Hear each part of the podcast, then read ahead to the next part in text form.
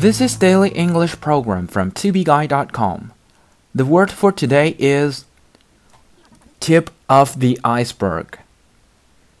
T I P tip I C E B E R G iceberg. Tip of the iceberg 意思是冰山一角，事物的表面部分。But please know that those two orphans are just the tip of the iceberg. There are more, and we need help.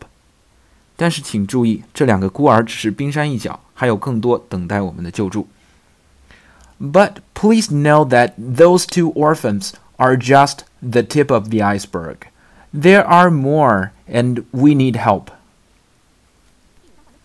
Our observations show us that even the Hubble Space Telescope is only seeing the tip of the iceberg in the distant universe.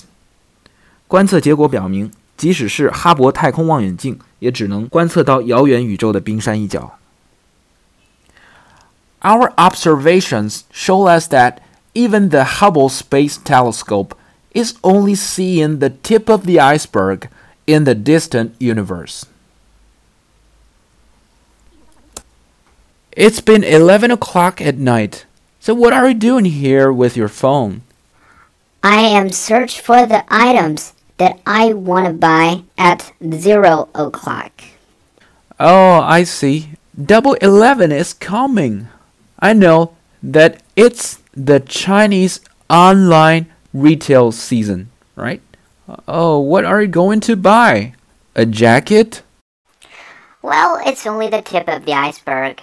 Actually, I want to buy um, a jacket, three pairs of shoes, and two skirts, and some sweaters.